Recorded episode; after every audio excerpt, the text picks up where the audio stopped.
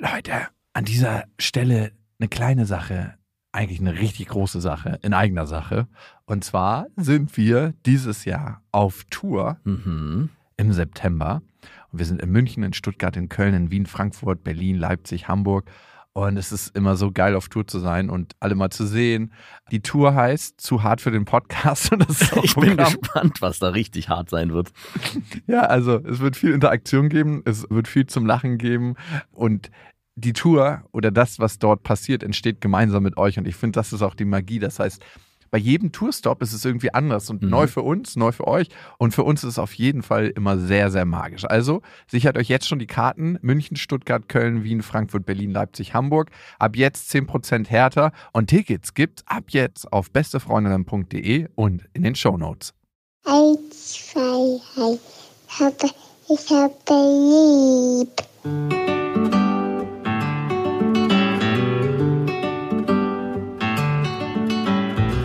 Das sind beste Vaterfreuden. Keine bösen Wörter. Die Fremde, alte Schöpfe! Setz dich bitte hin. Der langweilige Podcast übers Kinderkriegen mit Max und Jakob. Hallo und herzlich willkommen zu Beste Vaterfreuden. Hallo. Und heute soll das Thema Sorgerecht sein. Oh, Ja, hat seine Gründe. Das hört sich so.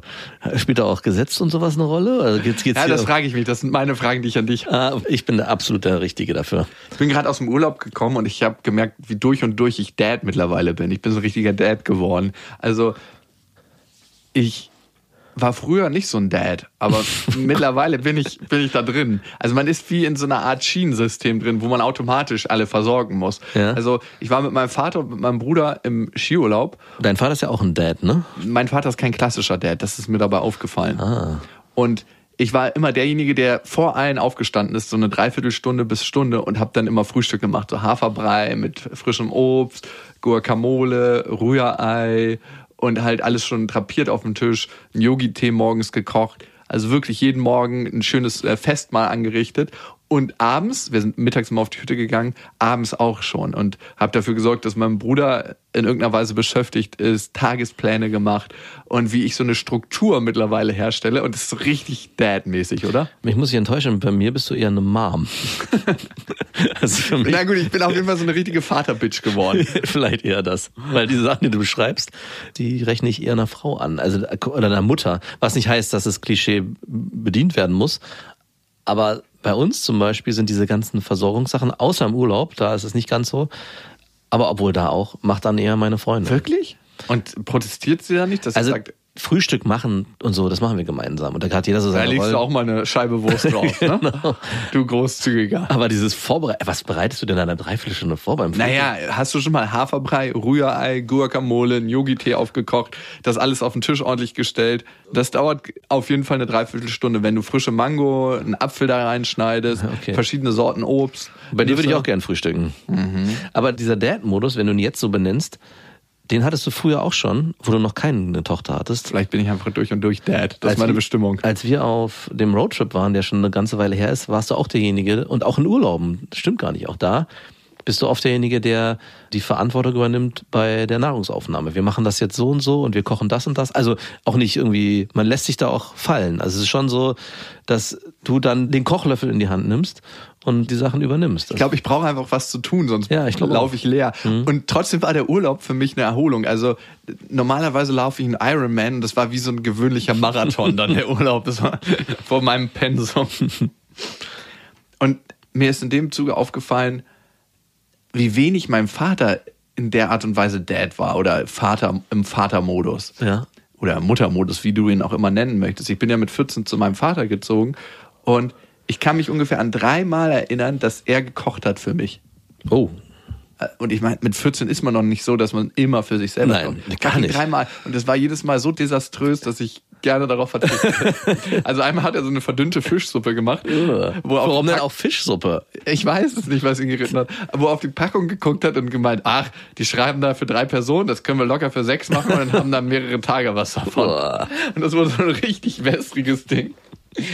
Und das andere war so ein, so ein Eintopf, wo er einfach nur rohes Gemüse reingeschnitten hat und äh, gar nicht so richtig gewürzt hat. Also es war wirklich überhaupt nicht lecker.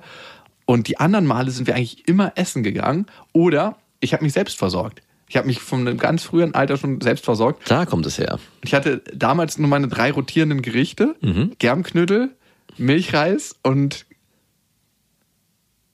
Bitte was Deftiges. Und nicht Kaiserschmarrn. Eierkuchen. Nein! und wenn du eine Laktoseintoleranz damals gehabt, ich wäre mit einer Laktoseintoleranz gestorben. Ich glaube auch. Ich hätte meine Jugend nicht überlebt. Und Gab es da nichts Deftiges in deiner Rotation? Oh, deswegen bist du auch jetzt jemand, der so ungern so süßige Sachen, also stimmt ja gar nicht, du isst ja doch immer noch, aber nicht so, nicht so bewusst, du bist jetzt so kein Süßschnabel. Ich jetzt auch nicht zwingend, aber das erklärt für mich noch mehr, warum du es auch so gar nicht bist, weil wenn du deine ganze Jugend eigentlich nur diese Sachen gegessen hast, von diesen drei Grundnahrungsmitteln gelebt hast, dann verstehe ich, warum du jetzt auch sagst, okay, die müssen keine Hauptspeise sein. Weil für mich war eine Zeit lang, ist es teilweise auch immer noch, sind äh, Milchreis und auch Eierkuchen auch eine Hauptspeise. ja, doch, klar. Ja, okay. Ja, ja, also, Weil ich kenne viele, die sagen, nee, das ist eine Nachspeise, das esse ich nicht zum Mittag. also ich esse es heute mit Kichererbsenmehl und Reismehl, Pfannkuchen. Natürlich. Boah, das macht mir schon richtig bisschen- schlechte Laune, wenn ich so höre. Ein bisschen Käse und Apfelmark, kein Apfelmus. Apfelmus ist mit Zucker, Apfelmark ohne. Wie oft kochst du für deine Familie? Äh, gar nicht. Überhaupt gar nicht? Kannst Also- du kochen? Ich habe dich noch nie kochen gesehen. Nee, ich habe mir mal eine Zeit lang eingeredet, ich kann kochen und habe dann so Gerichte gemacht, die aufwendiger waren. Die waren dann auch ganz gut. Nee, die dann auch gut waren, aber die waren trotzdem sehr simplistisch. Also lass es Steak sein mit Rosmarinkartoffeln und einem Quark dazu. Da ist jetzt nichts irgendwie aufwendig gekocht, sondern das ist eigentlich alles nur geschnibbelt, geschnibbelt und reingeworfen. Und äh, doch, aber eine Zeit lang habe ich so, zum Beispiel, ich habe auch mal Muscheln gekocht, weil ich das unbedingt mal machen wollte. Das war auch gut. Ich habe sogar mal Hummer gekocht. Ich hatte mal so eine kurze Phase von, ich will ganz besonders kochen. In Die Muscheln sollen, by the way, 40 verschiedene Mikroplastiken ja, perfekt. sein. Ähm, dann sind die wenigstens entsorgt, nachdem ich sie gegessen habe. Kommen ja wieder raus. aber werden dann von unserem guten Filtersystem in Deutschland rausgefiltert, hoffentlich. Natürlich. Aber nein, ich bin jemand, der nicht wirklich kocht. Ich koche mit. Das ist, was ich mache. Also ich schneide mit und mache, aber ich. Du bist so, ein, so ein, einer, der Weisungen entgegennimmt und sich so ein Brett schnappt Ja, und dann genau. so eine Paprika. Schneid mal hier die Paprika. Das ist so ein klassisches äh, Wort, was ich ab und zu mal höre in der Küche. Heute habe ich alles, was in meiner Macht ta- stand, getan. Krass, ne? Wie unterschiedlich da jeder ist. aber ich glaube schon, dass ich es könnte. Wenn es drauf ankäme. Bevor die Familie verhungert. Naja, also ich finde, zum Kochen gehört ja, dass man einen guten Geschmack hat und auch vielleicht weiß, ja, wie viel, also ein Kumpel hat mir zu mir gesagt, Kochen ist eigentlich überhaupt nicht schwer, das Schwere ist das Abschmecken, Gewürze machen, das Kochen am Ende aus, dass es auch wirklich schmeckt.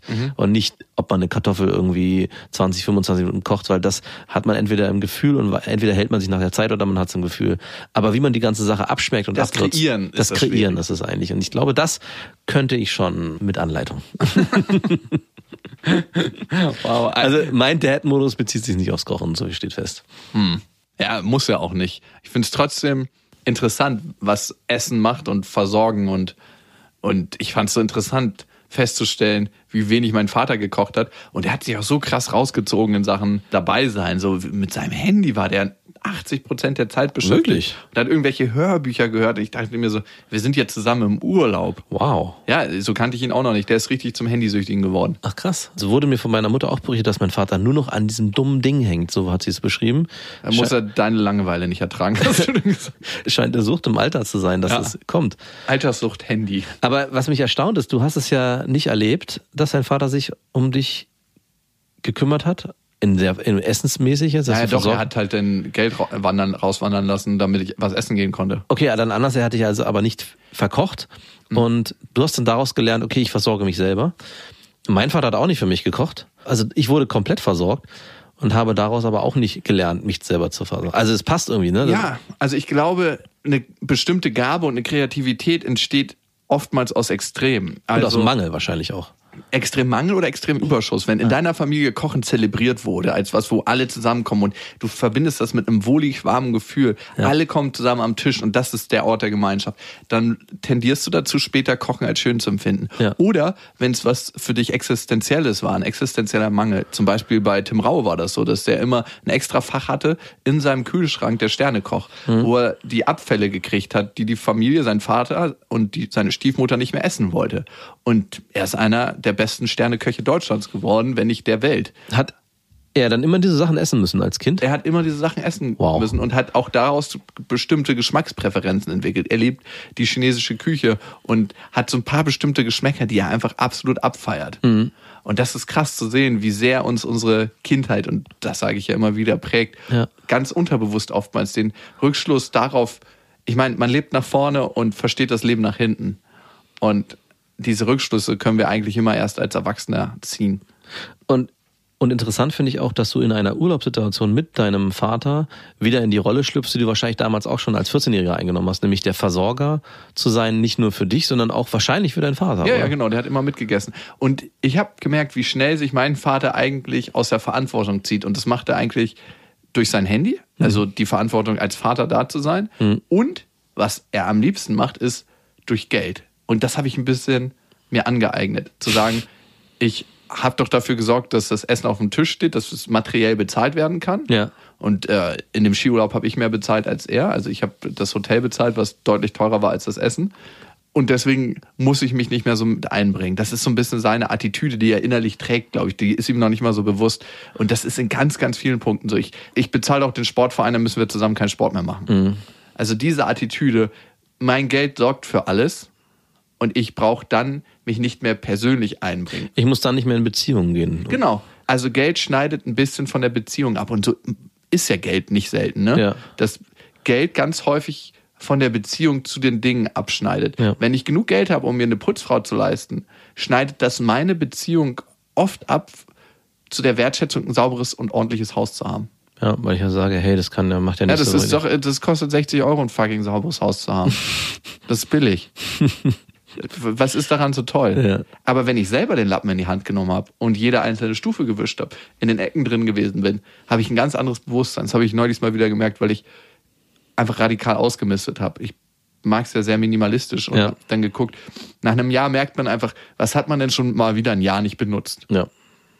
habe alles bei Portalen verkauft, was ich nicht, oder verschenkt. Ich habe, Mhm. Äh, da war zum Beispiel, was super geil war, so ein Typ, der geht zu Weihnachten immer rum und bringt den Obdachlosen Geschenke und fragt die so, was sie brauchen. Ja. Und einer hatte keine Schuhe mehr, der hatte nichts als Obdachloser. Normalerweise haben die ja immer äh, irgendwie ein Versteck, wo sie bestimmte Bedarfsmittel haben und der hatte gar nichts und dem wurden noch nicht die Schuhe geklaut. Ah, bitter. Wie kann man so asozial sein, einem Landstreicher die Schuhe zu klauen? Ich kann mir vorstellen, dass es wahrscheinlich ein Obdachloser war. Force Bias. Die Leute unter sich. Und ich hatte so Schuhe, so richtig krasse Wanderschuhe, wo die Sohle gebrochen war, aber die hätte man mit Silikonkleber kleben müssen und dann wären die wieder okay gewesen. Nicht zum Wandern in den Alpen, aber um die zu gebrauchen in der Stadt und so völlig Ja. gut. Und das war genau seine Schuhgröße. Und ich hatte noch so einen Alpenloden, den wollte ich eigentlich verkaufen. Das ist so ein, so ein Filzmantel, so ein schöner dicker. Ja. Und dann meinte ich, er gibt ihm den auch gleich mit. Und dann dachte ich mir, ich habe mich so krass erleichtert von den Sachen, die ich eigentlich nicht mehr brauche. Ja. Und jemand anderes hat was davon. Das ist so ein geiles Ding. Vielen ist es ja zu mühselig, aber ich packe die bei mir einfach immer in den Hausflur und sage dann, kommt rein, klingelt euch rein. Wenn es euch gefällt, nehmt ihr es mit. Wenn es was kostet, schmeißt das Geld in den Briefkasten. Und ich habe so gute Erfahrungen damit gemacht. Die Möglichkeit habe ich leider nicht. Du Manchmal kannst wünsch- es hinten ranhängen. naja, ich würde Du gerne. wohnst am Arsch der Welt. Genau, ich würde gerne manchmal Sachen weggeben, verschenken, um sie nicht wegschmeißen zu müssen. Weil genau wie du versuche ich es zu verkaufen, im nächsten Schritt dann über dieses Portal zu verschenken. Und was macht man dann, wenn das keiner will? eBay Kleinanzeigen, Kleiderkreisel. Ja, genau. Und die, äh, aber wenn die Sachen nicht angenommen werden, ist der nächste Schritt ja eigentlich nur noch entweder Müll oder halt Altkleidersammlung. Wenn es halt nicht um Klamotten geht, ist es meistens dann der Müll. Was dann ja auch irgendwie schade ist, dass man nicht eine Möglichkeit hat, wertige Gegenstände an Leute zu vergeben, weil sie halt auch keiner braucht. Und da fällt mir mal wieder auf, in was für einer krassen Überflussgesellschaft wir Ja, leben. ich bin ja zur Ey. Deponie gefahren letztens. Ne? Boah, und da waren ja so Sachen drin, die ich für dich wegschmeißen sollte. Und mir ist aufgefallen, was für, ihr für hässliche Sachen zu Hause habt. Was war denn das? so ein richtig hässliches Tablett mit so Blumen drauf. Ja, das war- das war- wirklich furchtbar. Das war kein Tablett, das war ein Tablett, was wir geschenkt bekommen haben. das war furchtbar. ja, das war furchtbar. Das haben wir nie benutzt, weil das Und so Kleiderbügel in weiß mit so komischen Sachen dran, wo man so mehrere Hosengrauen aufhängt. auch nie benutzt, auch von der einer Schwiegermutter bekommen. Oh, von wegen und das ist zum Beispiel auch sowas. Hier, nimm das, ich brauche das nicht mehr. Nein, Willst möchte das haben? nicht haben. Und dann so, äh, ja, nehme ich. Und dann hat man es benutzt es auch nie. Und das ist diese Art von Überfluss und Geschenken, die ich oder weggeben, was ich auch meine, was ich hasse, dass man jemand anders zumüllt, weil der nicht Nein sagen kann. Und das ist zum Beispiel da in dem Fall passiert mit diesen hässlichen Kleiderbügeln, weil meine Freundin nicht geschafft hat zu sagen, ja, nee, die will ich nicht, sondern ach naja, vielleicht sind die ja doch ganz praktisch und dann hängt man sie sich bei sich nicht hin, sondern die liegen einfach nur rum. Ich habe jetzt so eingeführt, dass ich keinen Müll haben möchte in der Wohnung. Und wenn meine Ex-Freundin meint, irgendwie was sammeln zu müssen, das packe ich dann immer direkt in ihre Wohnung unten. Ah, schön. Weil, hey, du bist Sammlerin, dann sammel das bei dir bitte. Weil ich mag total so klare Räume, Ja, ich auch. wo alles strukturiert ist. Ich habe auch meinen Kleiderschrank verkleinert. Ich habe jetzt so einen kleinen Kleiderschrank, den anderen habe ich auch bei eBay Kleinanzeigen verkauft, super. Mir einen gebrauchten geholt. Und ey, auch so die ganzen Fast-Möbel, ne, die wir haben. Mhm. Also mal abgesehen davon, dass sehr, sehr viele günstige Möbel nicht sicher sind. Alleine in Amerika werden 40 Kinder jedes Jahr von umfallenden Kommoden erschlagen und erdrückt. Das ist krass, ne? Ja, Ein schwedischer Hersteller spielt dabei eine richtig große Rolle. Die mussten 50 Millionen Entschädigung zahlen an drei Kinder, die erdrückt wurden von der Kommode. Klar muss man die in der Wand verankern, aber die wenigsten machen das. Ja, wir haben es jetzt überall gemacht. Die Frage ist, ich frage mich jetzt gerade, warum dieses schwedische Möbelhaus da Geld zahlen musste, wenn die Leute das nicht an die Wand geschraubt haben. Nee, daher gab's diese Regelung. Ah, da gab's. die haben wurde dann kein- eingeführt. Hm, verstehe. Aber wenn ich jetzt mal drüber nachdenke, 40 Kinder auf die Gesamtgesellschaft in Amerika, ich glaube 320 oder so Millionen, ist jetzt gar nicht so viel. oder? Aber allein von umgefallenen Kommoden. Aber es gibt bestimmt ganz skurrile Zahlen, was Ja, passiert, natürlich. die noch höher sind, wo man denkt, so vom Vogel erschlagen, in der aus dem einigen Ländern fällt. ist die höchste Todesrate von Jugendlichen Selbstmord. oh, Ja, das Wo? denkt man auch nicht unbedingt, ne? Dann denkt man irgendwie Verkehrsunfälle oder so. Aber Verkehrsunfälle und Selbstmord, das wechselt sich da immer ab. Japan wahrscheinlich. Oder asiatisch. Nee, nee, auch, auch in europäischen Ländern. Ah, wirklich? Ja, ja, denkt man nicht. Aber das ist ziemlich krass.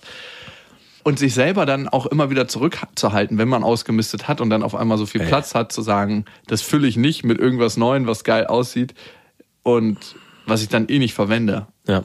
Also ich hatte so zwei, drei Sachen auf meiner Liste, wo ich dachte, die bräuchte ich jetzt und die müsste ich mir kaufen. Und die habe ich jetzt einfach wieder radikal runtergestrichen. Weil Das sind zum Beispiel. Es gab so eine Box, die sah ziemlich geil aus, so eine Bluetooth-Box. Und die Ah, ja. wäre ein toller Schmuck im Zimmer gewesen. Und dann wusste ich, ich habe meine letzte Bluetooth-Box. Ich habe zwei meiner Mutter gegeben. Die eine, nee, die habe ich verkauft gehabt. Das war so eine Bose Bluetooth-Box, weil ich sie einfach überhaupt nicht verwendet habe. Ja. Und da muss ich mir jetzt nicht noch eine holen, die ich dann auch nicht verwende. Das andere war ein Globus, wo ich mich dann gesehen habe. Meistens verknüpfe ich irgendwelche Ideen, die ich zu dem Gegenstand habe, Ja. die dann schön sind und dann auf einmal habe ich ein schönes Gefühl zu dem Gegenstand. Ja. Das andere war ein Globus, wo ich dann mit Lilla mich gesehen habe, wo wir so Länder erforschen und so und der einfach auch schönes indirektes Licht macht. Und das dritte war eine Hose, die ich unglaublich gerne trage und wo ich mir dann eine zweite kaufen wollte von derselben Sache, damit die länger nutzbar ist. Und das hast du dir gekauft, die Hose? Nee. Auch nicht. Ne, die gab's nicht mehr. ich wollte nicht sagen, das wäre das Einzige, was sinnvoll ist. Diesen Globus hatte ich auch überlegt zu kaufen für unsere Kinder, weil ich mir genau diese Vorstellung auch gemacht habe, dass man, wenn dann Marie zum Beispiel jetzt mit viereinhalb in die Phase kommt, dass sie fragt, Wo haben die Leute eigentlich weniger Geld? wo ist denn London, dass ich ihr dann zeigen kann, wo London ist. Aber mir ist dann ziemlich schnell bewusst geworden, dass dieses abstrakte Konstrukt Globus auch mit einem viereinhalbjährigen Kind noch nicht so einfach zu verstehen ist. Also, also es geht gerade erst los, sich das Kind, dass meine Tochter versteht, wo sind andere Länder und ich glaube, da braucht es auch nicht Das ist unbedingt. auch eine Frage des Trainings. Ne? Ich saß im Zug, bin nach München zurückgefahren und da war so eine Weltenbummlerin. Ich denke, die war Diplomatin, so eine Oma mit Ja. ihrem Enkel, der bilingual erzogen wurde. Der hat Englisch gesprochen und Deutsch. Ja. Und die waren immer so am Switchen. Die hat mal mit ihm so, well, die negativen Sachen hat sie mal auf Englisch erzählt. So, there are people who occupy two seats with their stuff. Und dann dachte ich mir so, als ob nicht alle Englisch sprechen würden und merken, dass du gerade mit deinem Enkel über irgendwelche scheiß Leute lästerst, die ihr Gepäck nicht oben ins Fach tun können. Ja. Mach einfach das Maul auf und sag was und äh, pups ja nicht auf Englisch rum. und dann war so das äh, Coole, wo sie so ein bisschen angeben wollte, hat sie mal auf Deutsch gesagt, dass es jeder auch verstehen kann. Der Sohn, also ihr Enkelsohn hatte vorne die Schneidezähne verloren und deshalb so ein bisschen Probleme mit dem Zischlaut. Und sie hatte so einen leichten Hamburger Akzent. Also waren auf jeden Fall sehr bildungsnahe Menschen. Und er hatte ein Geschenk gekriegt. Das war 100 Fakten ausgedrückt in Statistiken und Karten auf der Welt. Das heißt, was ist das ärmste Land der Welt, wurde Wow. dann ausgezeichnet. Oder was sind die geburtenreichsten Länder. Also solche Sachen in diesem Buch zusammengefasst für einen fucking Achtjährigen. Und die Ja, haben, aber acht Jahre ist okay. Da Ja. geht es halt los. Die haben ein Quiz gespielt. Ich weiß nicht, ob du das mit deinen Eltern irgendwann mal gespielt hast. Ein Quiz, wer weiß was. Und in diesem Quiz haben sie sich immer gegenseitig Fragen gestellt. Drei afrikanische Hauptstädte, die mit L anfangen. Oder zwei afrikanische Länder, die mal französische Kolonien waren. Welcher Bundesstaat gehört zur Hauptstadt Olympia?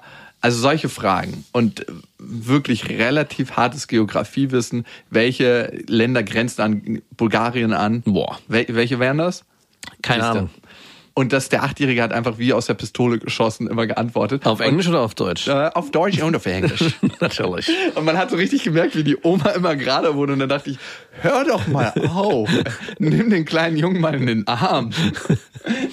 Also es war wirklich, und dann hat sie meinen Bruder auch noch gefragt, hey, möchtest du vielleicht mitspielen? So eine eklige Frage.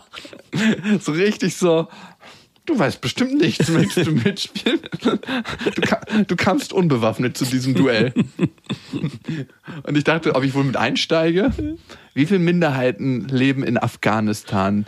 Seit wie vielen Jahren ist Afghanistan im Krieg? Also es gibt immer Fragen, wo du eine Expertise hast Klar. und wo andere überhaupt nicht Bescheid wissen. Und am Ende dachte ich mir, es ist irgendwie schon geil, was die Oma mit dem macht, weil er weiß einfach unglaublich viel. Ja. Und auf der anderen Seite, Ist der Kopf auch voll damit? und du bekommst eine ganz bestimmte Art eingeprägt und eingebläut zu denken. Nämlich eine, ich lerne Sachen auswendig und reproduziere das. Genau, Wissen ist ja nicht unbedingt gleich Intelligenz. Also das wird ja Überhaupt oft verwechselt. Ich habe früher immer gedacht, wer viel weiß, der ist auch intelligent. Das geht oft auch miteinander her, aber muss auch nicht zwingend so sein. Also jemand, der extrem viel weiß, ist nicht jemand, der unbedingt intelligent ist. Ich fand, es gab bei Wer wird Millionär mal jemanden, der auch sehr intelligent war, viele Fragen nicht unbedingt beantworten konnte, sich die aber aufgrund der Intelligenz, die er hat, äh, erschließen konnte. Der hat sich jeden Begriff immer auseinandergenommen, geguckt, wo kommt der her, was könnte das sein und hat versucht über mehrere Facetten, die er, also er hat über mehrere Bereiche, wie er rangegangen ist, Zeit, geografisch, Also er hat einen kreativen Weg gefunden, Genau. Wissen zu erschließen. ja, genau, und aber auch ziemlich intelligent erschlossen, ohne wirklich zu wissen, was die Antwort ist. Und am Ende hat er die Antwort dadurch herausgefunden. Ich glaube, das ist auch der einzige wirkliche Weg, wie man auch Wer wird Millionär gewinnen kann, nämlich über diesen Weg. Oder man ist einfach ein verdammter Auswendiglerner. Aber das reicht nicht oft, weil die Fragen dort zum Ende hin so speziell werden, dass du es eigentlich nicht mehr wissen kannst. Es sei denn, du hast einen Glückstreffer gelandet. Und du musst dir eigentlich über Logik und über viel Wissen natürlich das erschließen, was dort gefragt wird. Die Frage ist, wie gibt man seinem Kind solche Werkzeuge mit? Ne? Und Mhm, so ja. eine Cleverness im Leben. Ich dachte ja immer, mein Vater ist der fleißigste Mensch der Welt gewesen. Ne? Ja. Und er meinte jetzt zu mir im Urlaub, dass er eigentlich immer relativ faul war, gar nicht so einen Bock hatte, aber eine bestimmte Cleverness und die richtigen Geschäfte und die richtigen Sachen zu wittern. Mhm. Und ich habe manchmal das Gefühl, dass ich manchmal auch gar keinen Bock habe, sondern einfach nur Bock habe, das richtige Geschäft zu wittern. so, ähm, dass ich äh, das ein Stück weit von ihm hab. Ja. Und ich habe mir danach Gedanken gemacht im Zug, wie kann ich Lilla einen großen Blumenstrauß mitgeben an Wissen Ja. und an einer Methodik, weil die Methodik ist viel, viel wichtiger als das Ja. Wissen. Und das finde ich ist total spannend. Das Hast du darauf eine Antwort? Weil die Frage habe ich mir auch gestellt. Also erstmal mit ihr total gut im Dialog sein und die Welt beschreiben und erklären. Mhm. Ähm, das ist eine Sache. Dokumentation gucken zusammen. Okay, ab wann willst du das machen? Na, ab wann sie da Bock drauf hat. Vier, fünf, sechs. Okay. Berichte mir dann, wie das läuft, wenn sie vier ist. Dann natürlich Hörbücher und Wissensbücher. Auch das.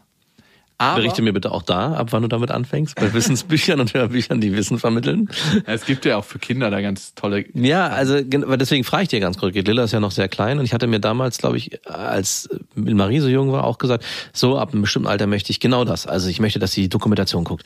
Ich möchte, dass sie Hörbücher hört und zwar nicht nur Geschichten, sondern auch die, die Wissen vermitteln. Und ich habe dann irgendwann angefangen, zum Beispiel mal so, und das war für mich das Naheliegendste, weil ich das als Kind selber auch sehr genossen habe, äh, Dokumentation über das Tierreich und zwar über das Meer zu gucken. Was ist ein Hai? Wie, was gibt's da für Fische und so? Und das habe ich vor, glaube ich, ein Dreivierteljahr gemacht oder einem Jahr. Mit drei habe ich damit angefangen. Und sie fand es am Anfang sehr ansprechend, sowas wie die Bilder waren, aber nach fünf Minuten war die Aufmerksamkeit weg. Weil das, was ich natürlich. erste Genau, und das, was ich geguckt habe, war natürlich auch für Erwachsene, weil ich habe jetzt auf die Schnelle nichts Kindgerechtes gefunden. Ich dachte aber, das reicht, wenn das Wissen über Bilder und was da passiert und wenn ich dazu erzähle, das würde sie äh, genug Kein interessieren. Halbwissen auch noch reinstreust. Genau. Und ich musste dann ziemlich schnell realisieren, dass Kinder halt nicht so ticken, dass Kinder in der jetzigen Phase, wie Marie jetzt ist, sich viel Fantasie hat und sich viel Wissen aufsaugt über Geschichten, die halt über Kindergeschichten, die eine Geschichte erzählen. Da wird dann auch so ein bisschen Wissen vermittelt, aber wenn ihr, wenn sie jetzt irgendwie die Olchis hört oder so, da wird jetzt nicht äh, die Welt erklärt. Ja, weißt du warum? Warum? Und das ist bei allen Menschen gleich. Das ist egal, ob es Kinder sind oder bei Erwachsenen.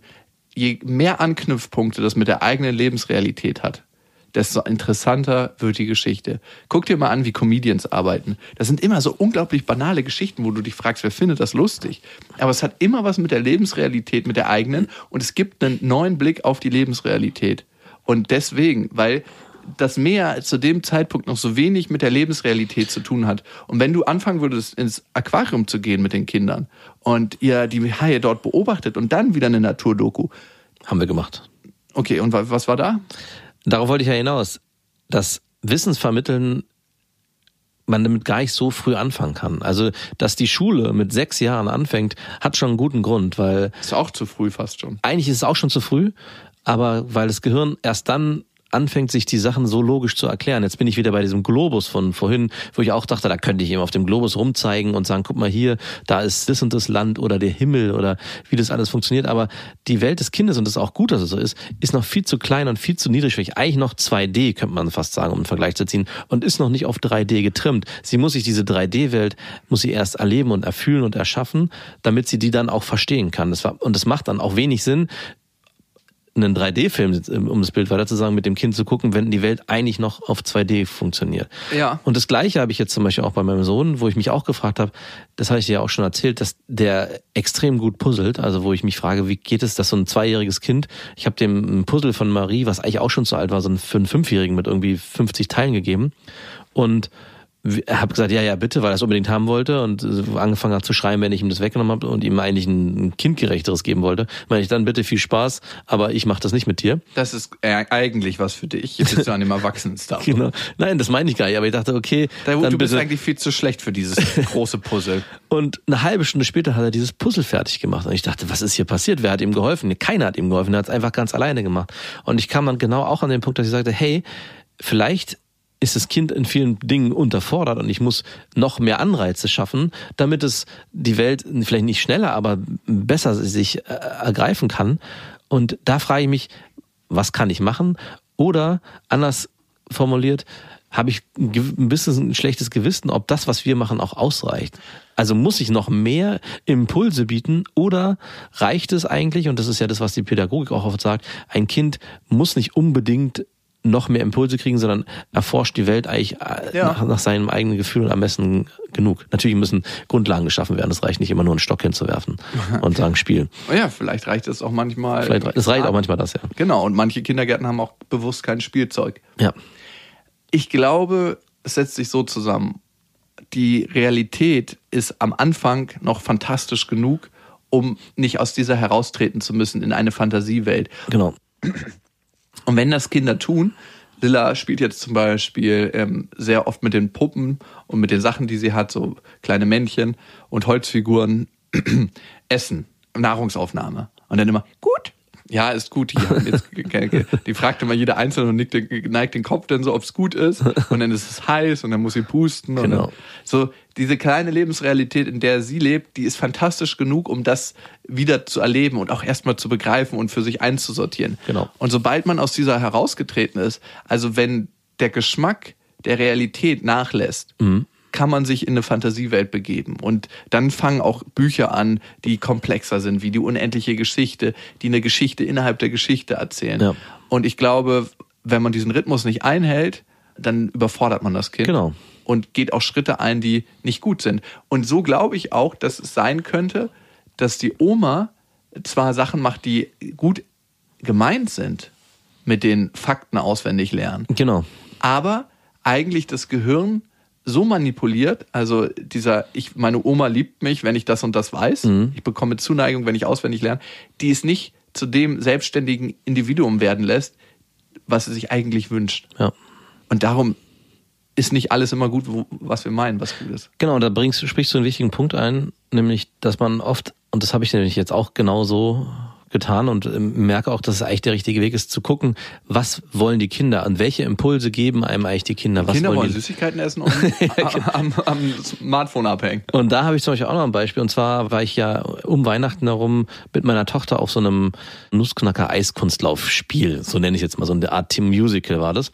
Und da war auch ihr Cousin mit, der mittlerweile schon sieben Jahre ist. Und auf dem Weg dorthin haben wir Elsa gehört, weil Marie gerade total auf ähm, die Eiskönigin steht und auch diese Lieder total toll findet. Der Junge mit seinen sieben Jahren war am Anfang noch so etwas zurückhaltend. Und als ich dann aber anfing mitzusingen, Let it go! fing auch er an mitzusingen. Ich hörte dann auf und auf einmal sangen die beide die ganze Autofahrt alle Lieder vor und rückwärts durch. Und er hat es richtig genossen, sich in diese Welt, die ja eigentlich für ihn Uncool ist. uncool ist und noch und viel zu klein, weil es ja eigentlich eine, ist ja Babykram, wie Kinder sagen. Und da dachte ich auch, wie wichtig es ist aber ist, dem Kind auch den Raum zu geben, hey, du darfst und du kannst auch noch mal zurückgehen in eine Phase, wo du vielleicht noch mit Spielzeug gespielt hast oder Geschichten gehört hast, die halt nicht deinem Alter in Anführungszeichen angemessen sind. Aber du darfst natürlich dann auch wieder Sachen machen, die ja in der Schule passieren, wo du als Junge coole Sachen machst, die auch deine Freunde machen. Und dass man den beiden einen Raum gibt und nicht sagt, wie, äh, du singst Elsa, wie peinlich ist das denn bitte? Natürlich. Ja, aber ich glaube, das ist eine Zeit lang oft passiert, dass man, oh, und ich auch bin auch nicht frei von, dass ich sage, hey, sowas macht man doch nicht. Ah, ja, doch, ich weiß, was du meinst. Ich habe da auch eine andere Erfahrung zu gemacht, selbst als erwachsener Mann. Mein kleiner Bruder, der ist ganz anders irgendwie mit Körperlichkeiten, als ich mir das so eingestanden habe als Kind. Der wird von seiner Mutter hauptsächlich sozialisiert und die sind sehr körperlich. Also er kuschelt sich oft an sie an und so und er ist schon 13, ne? Ja. Eigentlich will man das in dem Alter gar nicht Nee. mehr. Und ich habe im Urlaub so richtig gemerkt, dass ihm die mütterliche Nähe gefehlt hat und Ja. er ist dann öfters gekommen und hat so beim Spazierengehen meine Hand gegriffen, weil er Hand in Hand gehen wollte oder sich eingehakt oder er lehnt sich dann an, wenn ich ihm was vorlese Ja. oder will mal in den Arm genommen werden. Und ich habe richtig gemerkt, wie ich so total Schwierigkeiten damit hatte, wie das ist ein Eisblock, der sich bewegen muss und ihm das zu geben. Ja. Also bei meiner Tochter überhaupt nicht. Da will ich sie auch immer mal knutschen, aber sie will das halt nicht, darum lasse ich es bleiben. Wie das bleiben, die muss dann durch. Nee, ich frage dann äh, manchmal, darf Papi dir ein Küsschen schenken? Und er so, nein! okay, dann nicht. Und bei ihm ist es halt so, er will das richtig und da merke ich, dass ich so, so ein totales, dass es falsch in mir habe. Ja. Und Genau, und da wäre dann wahrscheinlich der Impuls, ziemlich schnell zu sagen, äh, ich möchte das nicht oder das macht man doch nicht mehr. Du bist doch schon 13 Jahre, dann nimmt man doch nicht mehr jemand anders an die Hand. Das wäre zum Beispiel was, was mir vielleicht aus dem Mund rutschen würde in so einer Situation. Und in dem Moment macht man, glaube ich, ganz viel kaputt, weil Ja. man nämlich dem Kind nicht die Möglichkeit gibt, dass er auch mal so sein darf in Situationen, wo er, wie er man, also Du bist mir viel zu vulnerabel, du bist 13 Jahre. Genau, das zeigt auch wieder, dass Entwicklung halt nicht Schritt für Schritt wie eine Treppe unbedingt funktioniert, sondern dass man mal Bereiche hat, die sich weiterentwickeln. Genau da ist auch eine Wertung bei dir drin, wenn du sagst Entwicklung. Vielleicht ist es genau gar kein Entwicklungsschritt, körperlich zu sein. Und wenn er das Bedürfnis noch hat, hat das nichts damit zu tun, wo er gerade mit seiner Entwicklung steht. Das heißt, du hast eine Bewertung darauf. Nö, ich- das würde ich so nicht sehen. Ich würde schon sagen, dass ein Kind, also ein 13-jähriger Junge, der noch sehr stark sich Körperlichkeiten sucht in dieser Form, wie du es vorhin schon beschrieben hast, das ist eigentlich eine Phase, wo man sich ja loslöst, Pubertät beginnt Ja, okay. und sagt, ey, ich will eigentlich nicht mit meinen Eltern noch körperlich sein, sondern ich will Wann wolltest du nicht mehr mit deiner Mutter körperlich sein? mit 18 und hab dann äh, aber genau das war, war meine ich ja die Entwicklung ist dann halt auf der Ebene noch nicht an dem Punkt angekommen, dass er für sich entschieden hat, ich möchte jetzt hier eine Distanz, sondern ich möchte immer noch Nähe und das, das auch zulassen und nicht zu sagen, ey, das macht man doch mit 13 nicht mehr, weil man dann, glaube ich, kann man ganz viel kaputt machen und deswegen nochmal, Entwicklungsschritte passieren nicht unbedingt immer aufeinander aufbauend Auch wenn das im Kern so ist. Es darf aber auch sein, dass mal ein alter Entwicklungsschritt nochmal hervorgeholt wird oder eine größere Rolle spielt. Also, und das gibt's so oft im Alltag. Wie oft erlebe ich das auch bei den klassischen Geschichten, die ich meiner Tochter vorlese, die manchmal eine Geschichte lesen will, wo richtig viel passiert und dann auf einmal erwische, erwische sie dabei, wie sie mir wieder eine Geschichte mitbringt von Bobo, die wir ja schon vorgelesen haben, wo sie anderthalb war. Und da, wo, wo eigentlich nichts passiert für ein viereinhalbjähriges Mädchen, trotzdem möchte sie nochmal in diese Zeit zurück. Ja, vielleicht will sie auch einfach in die Erinnerung zurück. Genau, dieses Gefühl von damals. genau. So wie wenn du ein Eis isst, was du früher mal gegessen hast und der Geschmack erinnert dich daran, wie du bei Mama auf dem Schoß gesessen hast und dich an ihren weichen Busen angelehnt hast. Das Thema heute ist ja nicht nur der weiche Busen der Mama, sondern das Sorgerecht. Und bevor wir darüber reden, noch der Hinweis, ihr könnt diesen Podcast abonnieren auf Spotify, dieser auf iTunes und überall, wo es Podcasts gibt. Und auf iTunes freuen wir uns besonders, wenn ihr eine Rezension hinterlasst. Und das hat die Frieda getan. Selbst bin ich Mama von zwei Jungs, dreieinhalb und sechs Monate und coach fast täglich junge Studenten einer Hamburger Hochschule. Und zwei Punkte sind extrem wichtig, die ihr schon aufgegriffen habt. Es leiden mehr Menschen unter der fehlenden bindungslosen Liebe ihrer Eltern, als man meinen möchte. Und ja, viele Frauen versuchen, das nicht gesehen werden von ihren Vätern in Beziehung zu kompensieren. Ich spreche da aus eigener Erfahrung. Wir werden als Eltern immer Fehler machen. Aber was den wesentlichen Unterschied macht, ist die Selbstreflexion und sich selbst seine Unzulänglichkeit einzugestehen. Das haben viele Eltern in den Generationen vor uns nicht geschafft. Denn es gehört auch eine große Portion Mut dazu. Aber genau darin liegt die Kraft, weg vom Ego hin zu einer gesunden Selbstliebe zu kommen. Sehr schönes Feedback. Lieben Dank an dich, Frieda. Und jetzt kommen wir zum Sorgerecht. Lilla ist jetzt bald zwei und sie wird immer noch gestillt. Ja. Und meine Freundin, wir sind immer in diesem, noch in diesem Prozess, der sich schon ewig geht, dass sie runterzieht. Ne? Hast sie immer nicht ausgezogen. Ja, immer noch nicht ausgezogen. Ich alles ist fertig. Irgendwann ist alles fertig. Es ist alles fertig. Alles. Bis auch so ein paar Kleinigkeiten. Aber eigentlich, also man kann problemlos in der Wohnung äh, wohnen, also es funktioniert alles. Es ist wahrscheinlich so fertig wie dein Haus. Ich sehe schon, dass du am Ende jemanden holst, der da Sabotage betreibt. Und, "Da- der Wasser, es wird nicht warm. Nein. Das ist eine Form des Nicht-Abstillens.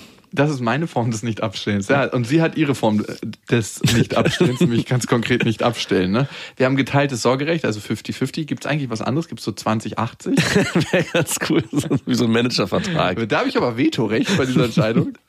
Und sie wird halt morgens und in der Nacht gestillt. Das macht es mir sehr schwierig, dass wenn sie runterziehen, dass sie bei mir übernachtet. Ja. Und jetzt frage ich mich, was soll ich machen? Sie kann ja nicht abends, nachts bei mir übernachten. Und ich habe irgendwie auch kein Recht dazu zu sagen, ey, still mal ab. Also ich habe es trotzdem gefragt, ob wir das machen können. Und sie so, ich weiß noch nicht, wann ich das machen möchte. Das entscheidet Lilla. Und ich denke mir so, was? Willst du auch nicht irgendwie die, deinen eigenen Körper rückerobern? Und sie meinte jetzt so, ja, Juli 2020 grob. Aber was, Ui. wenn sie dann sagt, ja, nee, doch nicht. Juli 2021. Oder Juli 2030 oder was auch immer. Also, das sind insgesamt zweieinhalb Jahre. Und wer weiß, ob sie dann ihre Meinung ändert und sagt, nee, doch noch mal ein bisschen länger. Also was mich erstaunt ist, ähm, weil ich das jetzt schon von so vielen, inklusive meiner Freundin, gehört habe, dass dieses, sie den eigenen Körper wiederhaben wollen, dass es eigentlich bei allen viel, viel früher eingesetzt ist. Nämlich so nach ungefähr, also der kritische Punkt war so ein Jahr. So nach einem Jahr so, oh, es reicht jetzt auch. Ich würde gerne mal wieder meine, meine Brüste für mich haben und ständig das Kind da dran, dass das nicht früher eingetreten ist und bei der davor noch gar nicht eingetreten ist. So. Also es tritt schon ein, aber sie kann diese Grenze nicht so richtig ziehen. Die interessante Frage und Hypothese wäre jetzt, Frauen, die lange stillen, haben die mehr Schwierigkeiten, ihre eigenen Grenzen für sich zu erkennen und zu Oh. ziehen? Das könnte, Das müsste man erforschen. das müsste man erforschen, ja. Direkt dran an der Brust. Meine Mutter hat extrem lange meine kleine Schwester gestillt. Ich dachte dich. Nein, bis du zwölf warst und dann bist du zu deinem Vater gezogen mit 14. Vater. Hier, Sohn, ich habe auch was für dich. Ein etwas anderer Nektar. Im ersten Moment leicht chlorig, aber genauso nahrhaft. Von was redest du? Doch bitte nicht das, was ich denke. Nein. Laktosefreien Milchreis. Genau. In einer nicht gesäuberten Chlorschüssel. Und ja, ja, was soll ich machen? Und ich bin total verzweifelt. Ich dachte schon, ich besorge eine Amme, so eine, die so ständig irgendwelche Kinder stillt und die kommt dann nachts und hält irgendwie die Brust und schläft auf so einem Eibrett. Oder du kaufst so eine Puppe, Ja. in der du die Milch von deiner Ex-Freundin einflößt und die du dann nachts in dein Bett holst und dann die so neben dich Die liegt. muss aber auch Oder noch viel besser, du kaufst dir ein BH und baust dir so ein Konstrukt, dass du sie selber stillen kannst. Warum denn nicht- eigentlich nicht so? Papa kann auch stillen. Aber ich glaube, es würde schon mit der Amme funktionieren, weil Lilla scheint nicht sonderlich wählerisch zu sein. Wieso? Wir waren letztens in der Therme und da steigt wirklich so eine uralte Frau ins Becken, alle natürlich nackt und dann äh, wirklich, ja hingen die Brüste schon über dem Bauchnabel und sie so, hat so drauf gezeigt, Busi, Milch haben. Wirklich? Und ich dachte so, die Milch willst du nicht haben. Das ist, Die ist schon ranzig. Milch ist nicht wie ein guter Wein, je älter, desto besser. Aber vielleicht habe ich die Lösung für dich, Ja, die du mal probieren könntest. Und zwar hat eine Freundin von meiner Freundin äh, mir erzählt, dass sie ein ähnliches Problem haben oder hatten, dass sie selber nicht abstillen wollte und in Trennung gelebt hat mit ihrem Freund. Und er aber natürlich seine Tochter bei sich wohnen lassen wollte oder übernachten lassen wollte an gewissen Tagen. Und was sie dann probiert haben, weil sie da auch sehr einsichtig war, sie haben einfach gesagt, okay, an den Tagen, wo das Kind bei dir schläft, wird es nicht gestillt. Und mal gucken, ob sie das versteht und ob das auch okay ist für das Kind. Und es war okay. Also Krass. das Kind hat verstanden, bei Papa gibt's keine Milch und ich brauche auch nichts zum Einschlafen und bei Mama gibt's die Milch. Und wenn ich drüber nachdenke, ist ja dadurch, dass es ja keine Nahrungsaufnahme mehr ist, das Stillen nur noch eine Form von Zuneigung, Nähe und ähm, sich wohlfühlen für Lilla. Es ist ja keine, sie braucht die Milch ja nicht mehr unbedingt. Ja, stimmt, wo du sagst, das Komische ist auch, wenn sie bei meiner Ex-Freundin schläft, dann schläft sie meistens mit einem größeren Abstand, ne? Weil sie die Zuneigung auch schon über die Brust hat. Ja. Und bei mir will sie immer irgendwie ein Bein auf mich rauflegen oder zumindest in irgendeiner Form Körperkontakt halten. Aber vielleicht auch, weil sie weiß, wenn sie das nicht macht, stehe ich auf und arbeite. Papa ist dann weg. Ich muss hier den Sicherungscode halten. Und vielleicht wäre das mal ein Modell, äh, da einfach das auszuprobieren, weil am Ende schadet Lilla ja nicht. Es ist, wie gesagt, es ist ja kein wichtiger Nahrungsprozess. Und ab jetzt können sie runterziehen. Die Wohnung wird im Nu fertig. Ja, Zack. Und ich würde es mal probieren. Also wenn deine Ex-Freundin sich darauf einlässt, und ich glaube, das ist eher die Schwierigkeit. Ähm, ich glaube, da wäre sie offen für. und das würde ich einfach mal probieren, weil natürlich muss man dem ein bisschen Raum geben, weil Lilla wahrscheinlich ein, zwei Mal brauchen wird, bis sie versteht. so eine durch, nach, durch weite Nacht durch zu überstehen. Aber Sinn macht es für mich auf jeden Fall, weil es am Ende nur um Zuneigung geht und nicht um, sie braucht die Milch als äh, Zusatzstoff oder als. Okay. Geben wir mal dem Gedanken Raum, dass das nicht klappen würde. Oh Gott. Nur mal so als Optimist denke ich zwar selten in so Kategorien, aber geben wir mal dem Gedanken Raum. Mit einem geteilten Sorgerecht, 50-50, welches Recht hätte ich zu sagen, ey, abstillen, ich möchte auch was von meiner Tochter haben? Ich glaube, das wird da nicht greifen. also ich, da würde sich. Wie egoistisch auch von mir, ne? Zu sagen, Lilla darf nicht mehr äh, ihre geliebte Milch saugen und meine Ex darf nicht mehr Nee, stillen. wieso? Also wenn ich mir jetzt überlege, ich bin der Richter, äh, sitze da ähm, und es geht wirklich knallhart um, es wird jetzt hier darüber, soll darüber entschieden werden, dass das Kind aufgeteilt wird wöchentlich, wie es bei wem schläft. Dann würde ich als Richter wahrscheinlich eher die Beziehung in den Vordergrund stellen als die das Stillen, weil das Stillen, wie gesagt, ja keinen Nutzen mehr hat im Sinne der Nahrungsaufnahme, sondern ja eigentlich nur noch ein, bindungsverstärkendes Element ist zwischen deiner Ex-Freundin und, und, und Lilla. Also ich glaube, als Richter würde ich sagen, es, sie müssen das selber klären, da werde ich nicht dazwischen aber sie haben beide das Recht, dass das Kind, und wenn es am Ende gerichtlich entschieden wird, würde ich glaube ich sagen, dass er wirklich sagen würde, hey, die Woche wird aufgeteilt, drei, vier und im Wechsel oder jedes Wochenende. Also da wird es wahrscheinlich nicht aufgrund des Stillens, wird er sagen, okay, es darf nicht sein, weil es gibt ja auch Videos und Bilder von Müttern, die ihre Kinder, glaube ich, bis sechs, sieben, acht, neun stillen. Was machen da die Männer? Was ist, was ist da? Die haben eine ganz große Milchpräferenz. Ja. Also ich würde es mal probieren. Ich glaube, das könnte eine Lösung sein für euer bisheriges Problem. Okay, das mache ich mal. Aber was ich, du hast was ganz anderes angesprochen. Was machst du, wenn ihr das probiert, ja? Und deine Ex-Freundin nicht bereit ist, da auch eine, ein gewisses auszuhalten, wenn zum Beispiel Lilla nicht gleich in der ersten Nacht, und das könnte ich mir vorstellen, Wird ja nicht dabei sein. Nee, natürlich nicht. Aber was ist, wenn, also gut, du wirst es dann nicht sagen. Du wirst dann sagen, wenn dann am nächsten Tag deine Freundin fragt, Alles super. brauchte sie Milch? Nein. Nee, klar würde ich das zum Thema machen. ja, deswegen. Und dann, Nein, also vielleicht würde ich es nicht machen, aber ich würde es nicht ehrlich sagen, weil sie ja den Podcast hört und dann würde sie wissen, dass ich sie anlüge. keiner weiß, was du machen würdest. ich muss hier eine Verschleierungstechnik anwenden. Ja, aber alles total friedlich. Warum hat sie so rote Augen? Ich habe dieses neue Lavendelspray zum Einschlafen aus Versehen in die Augen gesprüht. Ich dachte, das wäre Direkten Einnahmen ins Auge. über die Augen. über die Augenschleimhäute. Am Ende wird das ganze Leben über die Augenschleimhäute eingenommen. Oh ja. Okay, ich probier's mal aus. Vielen Dank dafür. Und ihr wisst ja, es gibt kein richtig oder falsch. Erziehung ist einfach anders. Macht's gut. Das waren Beste Vaterfreuden mit Max und Jakob. Jetzt auf iTunes, Spotify, Deezer und YouTube. Der 7-One Audio Podcast-Tipp. Hallo, ich bin Lynn. Und ich bin Leo. Ihr kennt uns vielleicht schon vom True Crime Podcast Mord auf Ex. Eigentlich sprechen wir da ja jede Woche über Verbrechen. Aber da gibt es ja noch ein anderes Thema, das die Menschen und uns schon immer fasziniert hat. Die Liebe. Krasse Geschichten, die wirklich passiert sind. Bonnie und Clyde zum Beispiel. Cleopatra und Caesar Oder Diana und Charles. oder halt Camilla. Liebe gibt's bei True Love aber auch nicht nur im klassischen Sinne. Es geht auch um Familie, um die Liebe zum Beruf oder sich selbst oder Freundschaft. Am besten sind ja auch eh die Filme, wo dann am Ende steht, nach einer wahren Begebenheit. Das sind so Geschichten, die kannst du dir eigentlich gar nicht ausdenken. Ja. Und das gibt's jetzt eben als Podcast. Und das Ganze heißt True Love. Ja, der Name sagt's eigentlich schon. Aus True Crime wird True Love. Krasse Geschichten, Plot-Twists und verrückte Protagonisten. Es ist also in anderen Worten ein Podcast für alle, die True Crime hassen, aber auch für alle, die True Crime lieben. Macht euch bereit für ein neues Podcast-Genre, True Love. Oh, ich kann es gar nicht abwarten, euch die Geschichte zu erzählen von zum Beispiel dem Jungen, der nach seiner Mutter gesucht hat. Jahrelang, auch wenn ich wahrscheinlich dabei heulen werde. Oder die Geschichte von Sissy. Also der Film ist nichts dagegen. Ab dem 20. Oktober, überall wo es Podcasts gibt, True Love. Echte Geschichten, wahre Liebe. Voller Werbespruch, oder? Ja, aber es ist ja auch schön. Der Podcast macht ja glücklich. Ja, deswegen jetzt am besten direkt abonnieren.